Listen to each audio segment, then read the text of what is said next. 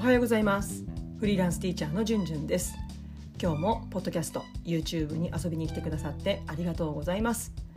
このチャンネルはフリーランスティーチャーじゅんじゅんが考える学級経営教師の働き方生き方について発信しています、えー、今日の内容はじゅんじゅん先生の探究学習続いてます、えー、おすすめソロキャンプに最適なコーヒーグッズとおすすめの豆についてシェアしていきます。えー、私がねあのキャンプをやり始めたのはいやもうかなり昔なんですよ。20年以上前ですね、まあ、当時はテント担いで山に登って流れ星見たりとか雲海見たりとか。まあ今考えるといや同じことやりたいけどできるかなってかなりのトレーニングを積まないとできないんじゃないかなって感じるような、まあ、結構ハードなことをやってたなって感心するんですけれども、まあ、ただね残念なことに当時の心境はもちろんねアウトドアが好きで行ってるんですよ。そこの世界に入りたいっていう風な思いがあって、うん、行ったんですけども、まあ、実際はその時間を楽しむというよりも結局はね仕事のことや、まあ、当時悩んでいたことを頭の中で堂々巡りさせているっていうそんなネガティブな状態でした。まあ、とは言っても、まあ、随分時間は流れてはいるんですけどもキャンプ道具は意識持っていました、まあ、かなりの時間やってなかったんですけどもで、まあ、今回ね憧れのソロキャンプをやってみたいなっていうところでまあ、特に何もねあのなんかテント買い直すとかタープ買い直すとかそんなこと一切なかったんですけれどもまあちょっとね YouTube 見たりとかインスタ見てるといや当時はなかったような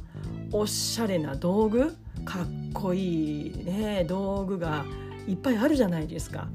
それをちょっとね実物を見てみたいなと思ってお店行ってみたんですよ。まあそうしたらまあ当時とは全く違うような本当機能的で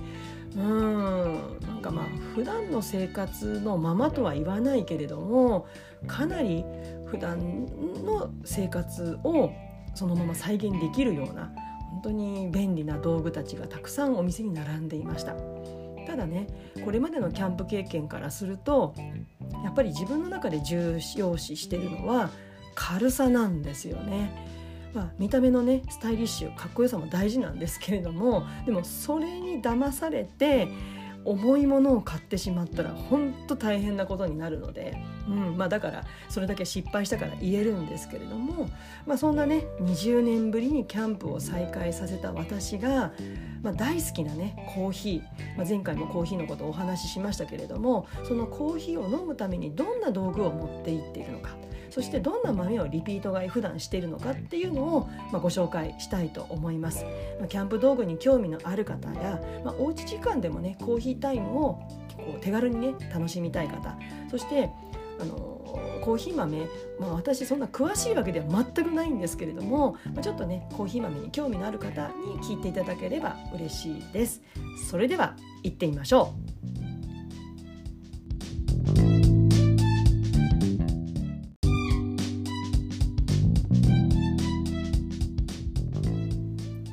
じゅんじゅん先生の探究学習おすすめソロキャンプに最適なコーヒーグッズとおすすめの豆、えー、まずはじめにソロキャンプに最適なコーヒーグッズ、まあ、これは独断と偏見です。私が持っているものをただご紹介するだけなのであのなんか根拠があるわけでも全然ないんですけどもでも行ってあのやってみてね。あの今回これを持って行ってすごく便利だったなと思うものがあるので何かの参考にしていただければと思います。で今回私がそのコーヒーグッズを、えー、自宅にあるものからいくつかこう選んでいったんですけどその選んだ条件っていうのは次の3つです。まず1つ目はもう当然ですけどすでにあるものを使う。わざわざあの全て買い替えるとかっていうことはしませんでした、うん、そんな余裕もないのでね。あと2つ目は落としても壊れないうんまあ、ちょっと多少こうなんだか乱雑になってしまうところもやっぱりキャンプだからあると思うんですよね。でもそういったところでひびが入ったりとか、うん、割れてしまうとかってことがないものを選びました。そして3つ目軽量ですね。この3つの条件に合ったものが3つです。まず1つ目がカリタウェイブドリッパー155と言われるものです。ドリッパーですね、まあ、これね金属でできてます。とても軽いんですけれども、まあ、これだったらね壊れませんね、うん、それからそのウェイブドリッパーにで使う、え、フィルターですね。カリタウェイブ、えー、フィルター155こちらを普段も家で使ってるんですけどもこちらを持っていきました。そして一つだけ、えー、普段私ねあの豆を買って、えー、引いてるんですけれども昔はねあの手で引いてました、うん、それもカリタだったかなカリタの、えー、ミルで引いてたんですけどもやっぱりねあの引く量が多いと大変なのでこれも2年ぐらい前かな3年になるのかなあのカリタのナイスカット G っていうあの電動のものがあるので、まあ、そちらを購入して普段は引いています。うん、なのであじゃあ今回どうしようかな、まあ、久しぶりにちょっと手引きもやってみたいな。って思ったのでここはね、えー、お金を払って購入しました、えー、それで選んだものはスノーピークのものです、まあ、これも有名な商品ですけどもフィールドバリスタミル。CS116 こちらを購入しました。他にもねあの、まあ、Amazon から購入できるものもたくさんありますしお値段もねスノーピークよりももっと抑えたもので抑えた金額で買えるものもあるしうん YouTube で検索すると本当におすすめの商品がたくさん出てくるんですけれども、まあ、ここはね長く使えるというところでスノーピークお値段多少ね張るんですけれどもこちらを選びました。うん、で今回このグッズを選んでやっぱり良かったなって思うのはやっぱり落としても壊れない、まあ、それをもだそれを選んだからそうなったわけですけども壊れませんでした。あとは軽量であること。そして長く使うごとにどの商品も味が出るというところですね。うん、まあ性能はもう本当言うまでもなくてあの初心者にちょっと毛の生えたぐらいの私ぐらいのコーヒー好きでも美味しいコーヒーを入れることができる道具たちです。で今回私車でねキャンプに行ったんですけれどもあのまあキャンプサイトってあの車がね入れられるところもあるし車を駐車場に置いてこう荷物をねあの一輪車の何かでこう引いていってで運ぶところもあるんですけども今回ありがたいことにね駐車場の目の前に林間サイトがあってそこがねキャンプ場になってるんですよね。なので本当に数十歩の近くで荷物が運べるようなところだったのであのまあ、でもそれでもやっぱり荷物を運ばなきゃいけない作業があったんですけどやっぱり軽くして荷物の数減らしてよかったなって思いますただ久しぶりにキャンプを再開して感じて思い出したのはやっぱりね荷物の数は減らすことそしてどこに何を置いてあるのかっていうのをまあ、バッグとかコンテナにねこうごちゃっと入れるんですけどもやっぱりねキャンプ始めてすぐ取り出しやすいように配置するっていうことが本当にめちゃめちゃ大事だなってことを感じました。うんだだからそれを考えないでやってしまうとどうなるかっていうとつまり荷物の数が多くてどこに何が置いてあるのか分からなくなっちゃうとどうなるかっていうと貴重なキャンプ時間がほぼ荷物探しに終始するっていうことになってしまうんですよね。そしてあのいくらねこう明るいランプ、うん、懐中電灯などを複数用意したところでやっぱりね普段私たちって高校とね明るい電気の下で暮らしてるじゃないですか。だからいくらランプを複数照らしてるとは言ってもやっぱり物見えにくいんですよね。うん、だって全体的には真っ暗なわけですからそこで複数照らしてその電気の下では明るいけれどもやっぱりねなかなか探しにくいんですよね。うんまあ、ヘッドランプつけるとかそういう方法はあるけど探しにくいだから探す方法は探す時間はやっぱり極力減らすことに越したことはありませんということですね。うん。まあ、普段ね実は私使ってるドリッパーってもう1種類かなあってこれ陶器製のドリッパーなんですよ。これはねあの容量も23人用なので、まあ、こっちの方がたっぷり飲みたい時とかあの複数人がいる時にはね便利なんですけれどもやっぱ陶器製っていうことでもしかしたら割れちゃうんじゃないかひびが入っちゃうんじゃないかっていう心配があったのでこちらは選択しませんでした。なのでキャンプ道具ってね投げてもねもうちょっとや外や壊れないぐらいのものを選んだ方がやっぱり持ち運ぶことを考えるといいのかなって思います。えー、次にねおすすめの豆についてシェアします。まあ、これも本当あくまでも私コーヒー好きでも多くのコーヒーを飲み歩いているわけでもない。ただここは美味しいよってこう職場の同僚とか友達に話すくらいの気持ちでシェアしたいと思います。是非皆さんのおすすめのコーヒーがありましたらコメントで教えていただければめちゃくちゃ嬉しいです、えー、私が普段飲んでるコーヒーはだいたい次の3箇所から購入していることが多いです、えー、まず一つが地元のお店です。そしてネットショップ。そしてここは具体的な名前出しちゃうんですけどトンビコーヒーです。えーまあ、それだけね私がおすすめしたいお店なんですけども、まあ、その理由は後ほどご紹介するとして順番にお話ししていきます。まず地元のお店です、まあ、これもね具体的な店舗名出しちゃうと個人情報がダダ漏れになっちゃうので差し控えますけれども、まあ、自宅の近くにねのお店でねそこでもうあの焙煎しているお店屋さんの豆屋さんがあるんですよ。やっぱり焙煎したての豆を自宅で引くと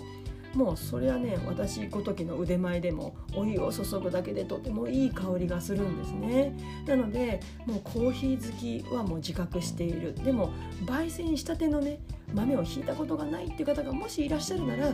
近所の豆屋さん探してほしいなって思います。あとはまあ、地元のお店ってことでやっぱり今カルディって大体どこの駅にも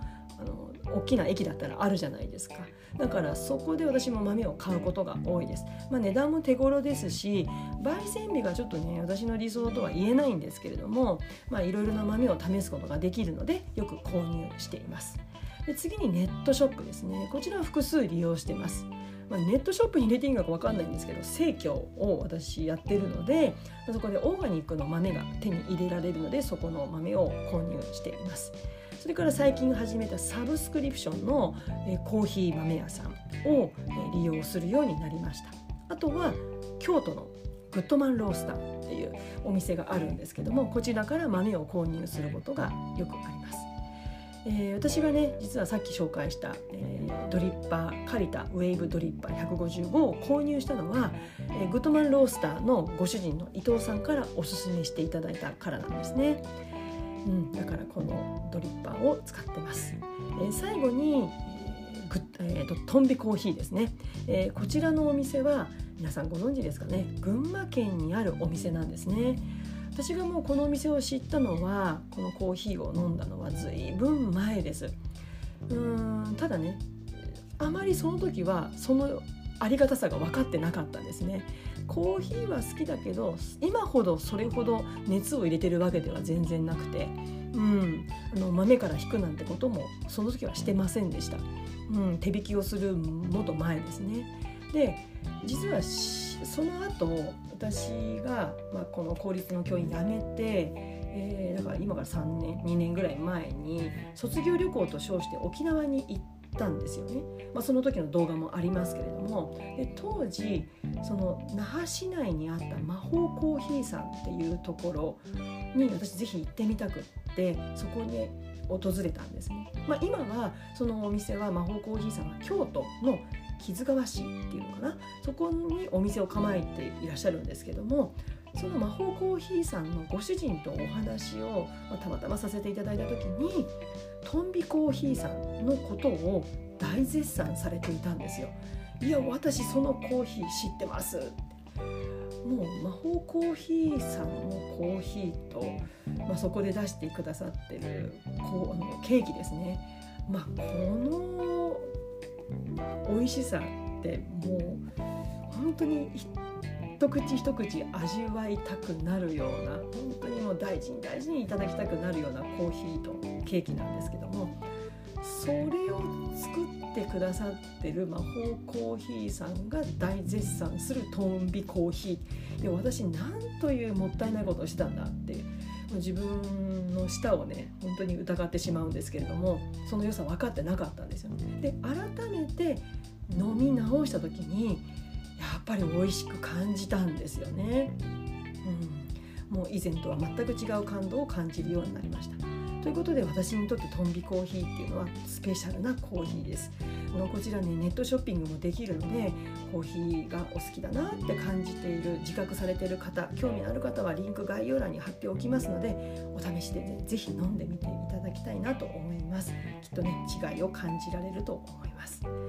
えー、いかがでしたでしょうか？今日はじゅんじゅん先生の探究学習おすすめソロキャンプに最適なコーヒーグッズとおすすめの豆ということでお話をしました、まあ、私のね、えー、偏愛ぶりあの偏った愛を披露したに過ぎないかもしれないんですけれどもでもねこうやって考えると子どもたちにもねできるだけ多くの偏愛自分の本当に大好きを持ってほしいなって思います。そしてそれを堂々と語ってそして興味関心を持って聞き合える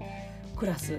友達関係が作れたらいいななんて思いました、えー、皆さんの偏愛もぜひコメント欄で教えていただけたら嬉しいです。それでは次回の YouTube ポッドキャストまで。